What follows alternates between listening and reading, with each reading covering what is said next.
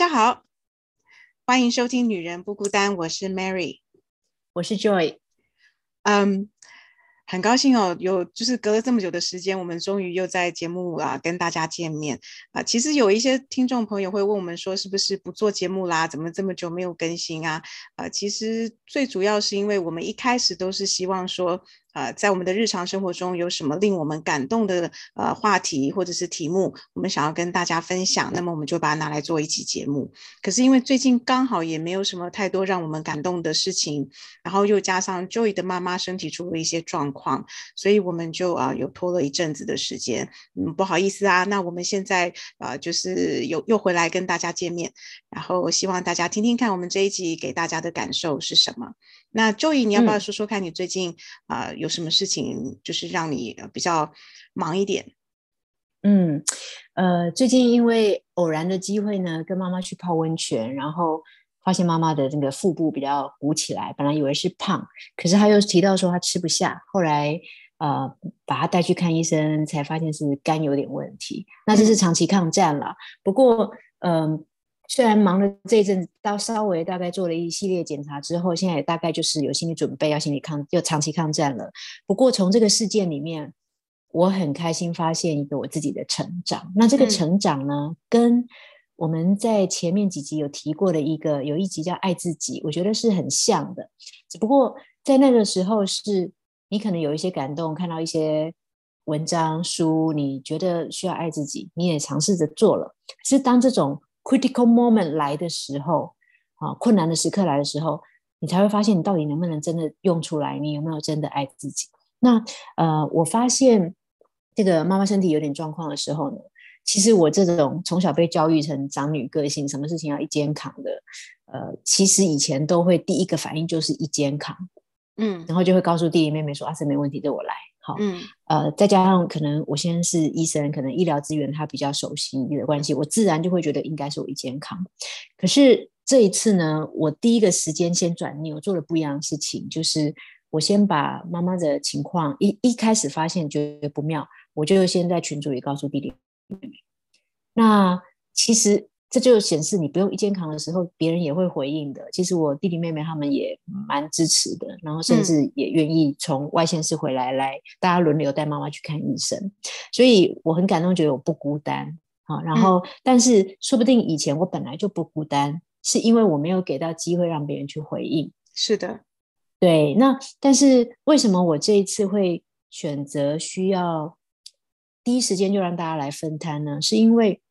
我最近看到了一篇文章，然后我也觉得很感动。那这个文章呢，稍微先介绍一下，就是嗯，台大的中文系副教授叫蔡碧明。那蔡碧明呢，他长期研读庄子很久了。那家学渊源他也会一些气功啊、太极啊。那他在台大呢二十几年教书，发现说大学生有很多的问题都是感情问题，所以他就把他的专长庄子。跟感情连在一起，然后在台大好像有开了一门感情课，蛮热门的。那也出了一本书，叫《习爱》吗？还是我可能记不太清楚。找到的话，我们再放在链接里面。那呃，最近他在推这个穴道导引。那穴道导引里面，他讲到一篇文章，叫做《懂得爱人才是大人》。嗯，那这里面他提到一个概念，我觉得我深深打到我，因为呢。我们大家都觉得“爱自己”这个词都被用烂了嘛？然后，呃，你真的爱自己吗？你做一个 SPA 就是爱自己吗？你想吃蛋糕的时候就吃蛋糕，就是爱自己吗？他有一个一句话的定义，我觉得蛮好的。他说呢，呃，其实爱自己的起点就是珍惜自己生命的能量，嗯，那也包括珍惜你情感的能量，嗯。所以，如果有一段感情，你就觉得谈的好像已经没有自尊了，都是你去配合对方，或者是你会。呃，在意对方到一个你失去自我，那其实你已经把自己的能量看得好像比那份感情还不值了嘛？那这样子你就不是爱自己。嗯，所以还是说，呃，如果你把注意力收回到自己身上，去感受一下，你有没有其实是爱自己是多过那爱份那爱那份感情的？这样子的话，你才不会在情感里面折损你自己。其实一个人能折损能折损多久呢？对不对？我们都是婚姻十几年的状态了，可能我们都会感觉说，就算可以忍一时假一时，也不能忍那么久，一辈子。所以，没错，没错。所以，真的很很幸福的感情，或者很幸福的婚姻，可能一定会有一点点元素是两个人都是比较平衡的，或是两个人都是很珍惜自己跟对方的能量，不会刻意的去耗损对方。是啊。对，以前我们在年轻几年的时候，有有一阵子很流行什么高维修女孩，就是那种要呵护了公主式的女孩，那种女朋友可能成熟一点的男生都不敢娶回家吧，因为那娶娶回去自己会很累啊，累死。对，那你可能在追她的时候，你愿意折损一点自己的能量去配合她，可是你可以折损多久呢？嗯嗯。对，所以呃，因为在这个处理这个妈妈的事情的时候，想到了说，哎，我这次做的转变是，我真的有先考虑自己的能量，我能做多少。那一听到长期抗战，我也觉得我可能不行，一个人不行，我需要呃每一个每一个 moment 都告诉我的兄弟姐妹，看大家可以一起分担什么。那目前为止觉得这样做蛮好的。嗯，我觉得这也是一个很好的界限，也就是说，你的妈妈并不是你。唯一是你不是他唯一的小孩，当你想要一肩扛的时候，其实你也间接的把另外两个小孩的呃，不管是责任义务或者是依靠，你都拿掉了。所以我觉得必须给大家一个机会去对自己的父母做尽孝。嗯，所以我觉得这个很棒。就是第一，除了你珍惜你自己的能量以外，第二，你也没有去占据他们啊弟你弟弟妹妹他们做人家子女的责任跟义务。对。那我其实从中也看到说，因为弟弟跟妹妹跟我是不同个性的人嘛，所以我们面对一件事情的反应是不一样的。那可能就就像爸爸妈妈两个人讨论小孩的事情多一个观点，那我们兄弟姐妹讨论妈妈的事情也会多几个观点。嗯，有时候会觉得说，哎，对啊，其实别人的意见还不错。对，有点像是互相互相帮衬对方，然后大家可以看到呃大家的盲点。对，然后我觉得你有上次回应我寄给我一篇文章蛮好的，就是说，其实我们在讲能量这件事情哈，我们跟爸妈相处、跟子女相处会用到能量，可是我们跟朋友相处也是也会用掉一些能量。嗯，然后你上次寄了一篇叫《无效社交：怎么判别无效社交》的文章给我，我觉得蛮有趣的，你可以说一下。好哦。我们来谈谈看，什么叫做无谓社呃无效社交？无效社交呢？其实在 NBA 智库百科中的定义是无法给你的精神、感情、工作、生活带来任何愉悦感和进步的社交活动，就叫做无效社交。所以我们要如何判断呢？比如说你在付这个约的钱的时候，你是否感到期待？第二点是你参与当下的心情是愉悦的吗？第三个是你结束后有没有松了一口气的感觉？那我想要举两个例子，比如说第一个例子是我最近的小学同学会，呃，他们就小学同学找到我们，然后他想把全班的同学找在一起，所以就呃陆陆续续大家都到了，那大家就想说，那我们是不是开一个小学同学会这样子？所以呢，呃，这个同学会有邀请到我，那我想了很久呢，就在想说我有没有需要去参加这个同学会，因为真的是。小学实在是太久以前的记忆了，我真的是很多事情记不起来。然后也现在的社交圈跟现在的这个人际关系也都跟这些人没有什么太多的互动。所以在我要不要去的时候呢，我就告诉我自己说，那我来判断一下啊，这是不是叫做所谓的无效社交？所以比如说在赴约前的时候，我有没有感到期待？其实我有一点点期待，是因为呃，我其实。在小学生活中有经历到关系霸凌，就是在这个五六年级的时候，那刚好回来找我们参加小学同学会的就是五六年级，所以其实我有一点点期待能够看到当初我觉得对我有关系霸凌的这一个同学，我很想知道说，当我们再见面，我们的互动是什么情况，所以这个我有。然后呢，第二个呢叫做参与当下的心情是愉悦的嘛？所以在当下的时候，我们我参加的这个小学同学会，我跟这个当初我认为关系霸凌我的同学，我们也见到面了，其实是很好玩的一个过程，因为很明显的你看到他应该也记得当初的事情，那我肯定是记得的，所以我们除了一开始的呃很热络的打声招呼之后呢，我们稍微在坐位置的时候，会有一点点的好像是背对着对方。微微的背对着对方，那个肢体动作会让你知道说，其实我们两个不管是对对方，对是有心结，或者是说有一些些抗拒，但是不是很明显的，就是一个轻微的背对这样子。然后呢，呃，到最后呢，呃，慢慢慢慢，我们把话题带开来，因为我们后来发现他的呃，他后来的职业跟我的这个家里面的这个工作是有点呃连接，有一点关系，所以我们有一些话题可以聊，有一些共同的人可以聊，所以其实后来你会发现，哎，他对我说话的态度是是善意的，然后是呃，就是说有点点说，哎，原来你也知道这个，就是有一点，我们好像有一点点开始比较呃进入是正向的这个互动。那我们都没有刻意去提小时候的事情，但我们也不想提小时候的事情，就是好像很淡然的就忘记这个事情，不想要说这个事情。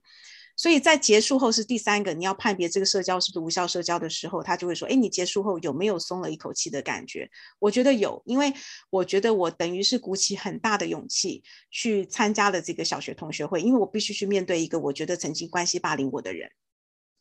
嗯。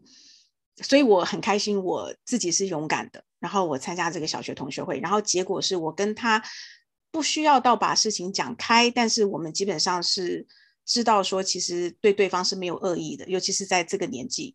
所以等于我觉得我是放下了啦，我自己个人是觉得我放下了这件事情。那。接下来就是说，他们还有陆陆续续安排第二次同学会、第三次同学会。这个时候，对啊，你还会想去吗？没有哎，这个时候 拿出无效社交的三个判断方式，我就会告诉我自己，嗯，没有哎，我觉得我没有这个期待，所以我并没有打算参加第二次、第三次。嗯嗯，其实因为你你期待的只是说，你跟那个同学之前的心结如何，你很好奇，你们现在在见面会如何，这个你已经确定了。所以去一次跟去两次跟去三次你都知道了，所以不需要再去第二次、第三次。是，而且我觉得最主要是我有一点点半强迫我自己去勇敢的面对这一件事情，所以我觉得我很高兴我去了。其实去之前心理压力是有的，嗯，毕竟印象是在的嘛。但是所以我还蛮高兴我真的去了，而且结束后我有松了一口气的感觉。嗯，所以对我来讲，这一次的小学同学会它不是一个无效社交，它是一个有效的。对我来讲是是让我放下的一件事情，嗯嗯。那第二个东西我想讲的是说，嗯，我觉得所有的人际关系其实最主要跟。最重要的其实也是我们的亲子关系，或者是跟我们的这个配偶关系。那我的部分比较多问题的是在亲子关系，所以拿来当做无效社交这个部分做判别，我觉得也蛮重要的。原因是因为我不希望，因为我是一个妈妈，我就得要无限制跟无条件的牺牲奉献。所以，比如说，如果我跟我小孩之间如果关系这一阵子不是特别好，那么当他约我出去买东西。或者是约我出去吃饭的时候，我觉得我也想把无效社交拿来用一下，因为嗯，这个判断方式可以让我不要消耗我自己的能量。如果在我不开心的时候，我硬着头皮，只是因为我是他妈，所以他找我，所以我得跟他出去。那么我觉得其实是在消耗我的能量，因为他也可以感受得到我出去并不是开心的。所以我觉得在这个时候，我宁愿用这三个判别的方式来告诉我自己说，不要勉强我自己。然后我也很诚实的告诉他说，我现在没有心情，或者是我今天有约，或者是你会给我一个礼拜的时间，下个礼拜我可以，我我可能不管用什么方式是对方可以接受的，但是我会希望不要有这个，就是不要勉强自己参加这个社交活动。哎，你这样讲很有趣，哎，嗯，我我如果用你的例子来想我们的亲子关系，我其实有一些东西我不得不做的，我也不期待，比方说教。我们家老二功课教的教之前不期待，等一下教他功课，教的当中也不愉快，还会生气，然后教完有觉得啊松了一口气，终于结束了。也就是说，如与其这样。我不如请家教来教他，然后我跟他每次见面都是开开心心的一起去做喜欢做的事情。他不要看到我就想到我要教他功课，对吗？对，其实很多家长是这样的，很多家长后来发现说，原来自己不要教小孩功课，原来应该交给别人教功课，因为那个冲突太大了。那啊，大家太亲近了，大家太熟悉了，所以很多时候脾气也不用忍，个性也不用忍，所以就会造成双方的摩擦很多。所以很多人是像你这样，最后是请家教教。那我这边是觉得说，我我还是很强调，因为我知道我们有很多的听众朋友，他们的小孩目前真的就是还在啊幼稚园跟小学阶段，所以我只是要讲说，妈妈这一份工作真的是一辈子的。既然是一辈子的工作，我觉得怎么走得长久，怎么走得让自己是相对愉快的，是很重要的。如果你不停的勉强自己。只是为了配合你的孩子，只是因为他们是你的孩子，那么我觉得你不停的在消耗你的能量，这个能量消耗到最后，其实只是大家变成恶言相向，或者是说。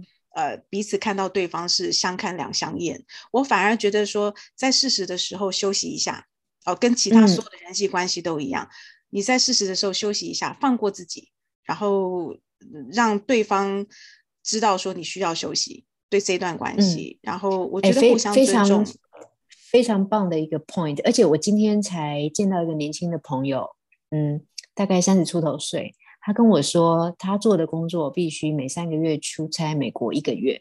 嗯，那他生完他的老大以后呢，出差美国的那一个月，因为太久了，他只有不知不觉母奶就断掉了，所以他的小孩子喝到了四个月母奶，他觉得很遗憾，他觉得他欠他的孩子。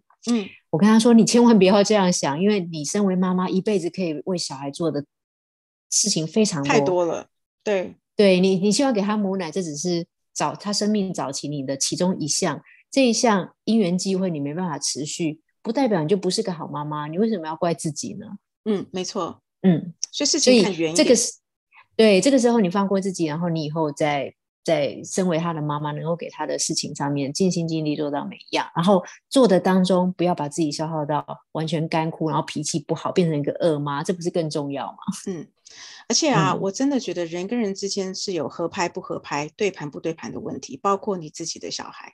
所以我很明显，我跟我的大女儿，因为我们两个个性太相像了，所以其实我们都很清楚彼此的优缺点，所以我们相处起来是有一点辛苦的。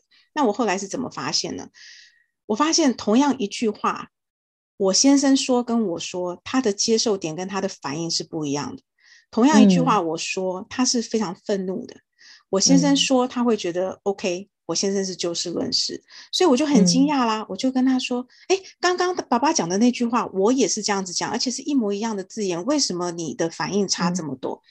他就说：“因为从你嘴巴讲出来，我就觉得你有侮辱到我。”然后我跟你讲。你说我能不放下吗？我真的只好放下，因为就是不对盘嘛。所以我就说 OK，那我接受到了。我说那我了解了。我说那这样子好了，以后你有事情你找爸爸，你就不要找我，因为我出来的感觉你觉得是负面的，你觉得我是在侮辱你。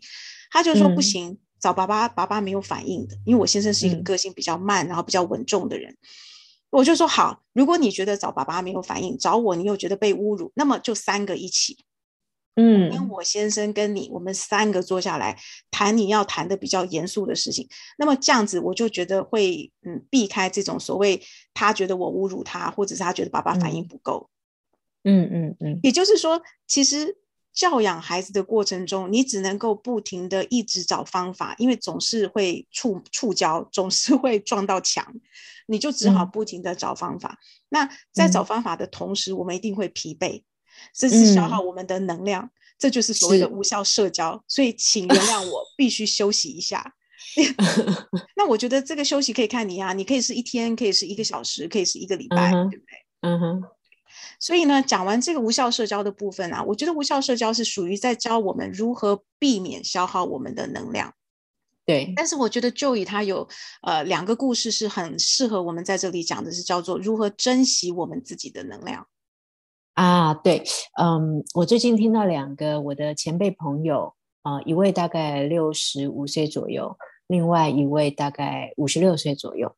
那这两个前辈朋友，他们最近分别都遇到了，嗯，这个外遇而要离婚的事情。好，那呃，先讲六十五岁这一对前辈朋友，嗯，我的男性前辈朋友。他自己有长达二十多年的外遇，嗯，然后他大概在两年前呢，跟他太太说他没有办法，他真的要选择另外一边了。嗯，那他的太太呢，呃，跟他说我可以同意离婚，可是呃，我们在台湾这边的亲友，我不希望你说出来，因为我想维持一个表面上的关系。那你在呃异地生活，你跟另外一个一位那个生活，你们要。做什么我不管你们好，但是台湾这边我希望你帮我维持一个面子，嗯，所以那时候我们听到的时候就觉得说哇，这个你要维持这个面子，可是你同时就没有办法让自己好像是恢复单身的状态，那你自己怎么 move on，怎么往往下面走呢？对，怎么开始新的人生？对，那可能呃，这位太太她可能我猜六十出头岁吧，她可能觉得不，那不是最重要的。对我而言，这个表面的东西更加重要。好，那我们不知道他现在过得好不好，但总之就是他的选择是这样。我可以请问一下，他这二十年的，就是他先生这二十年的外遇，他是知道的吗？我不晓得耶，因为我也是二手听说来的。但是呃，重要的是这一位男性前辈呢，他两年前离婚，他也没有跟。外外面这一位结婚，直到了前不久，大概几个月前，他终于决定跟他结婚。为什么？因为呃，外面这个女朋友呢，二十几年的这个女朋友，她最近生病了，嗯，那吃了很多药，然后可能也整个人变比较臃肿，然后整个状况都不是很好，也常常需要进出医院。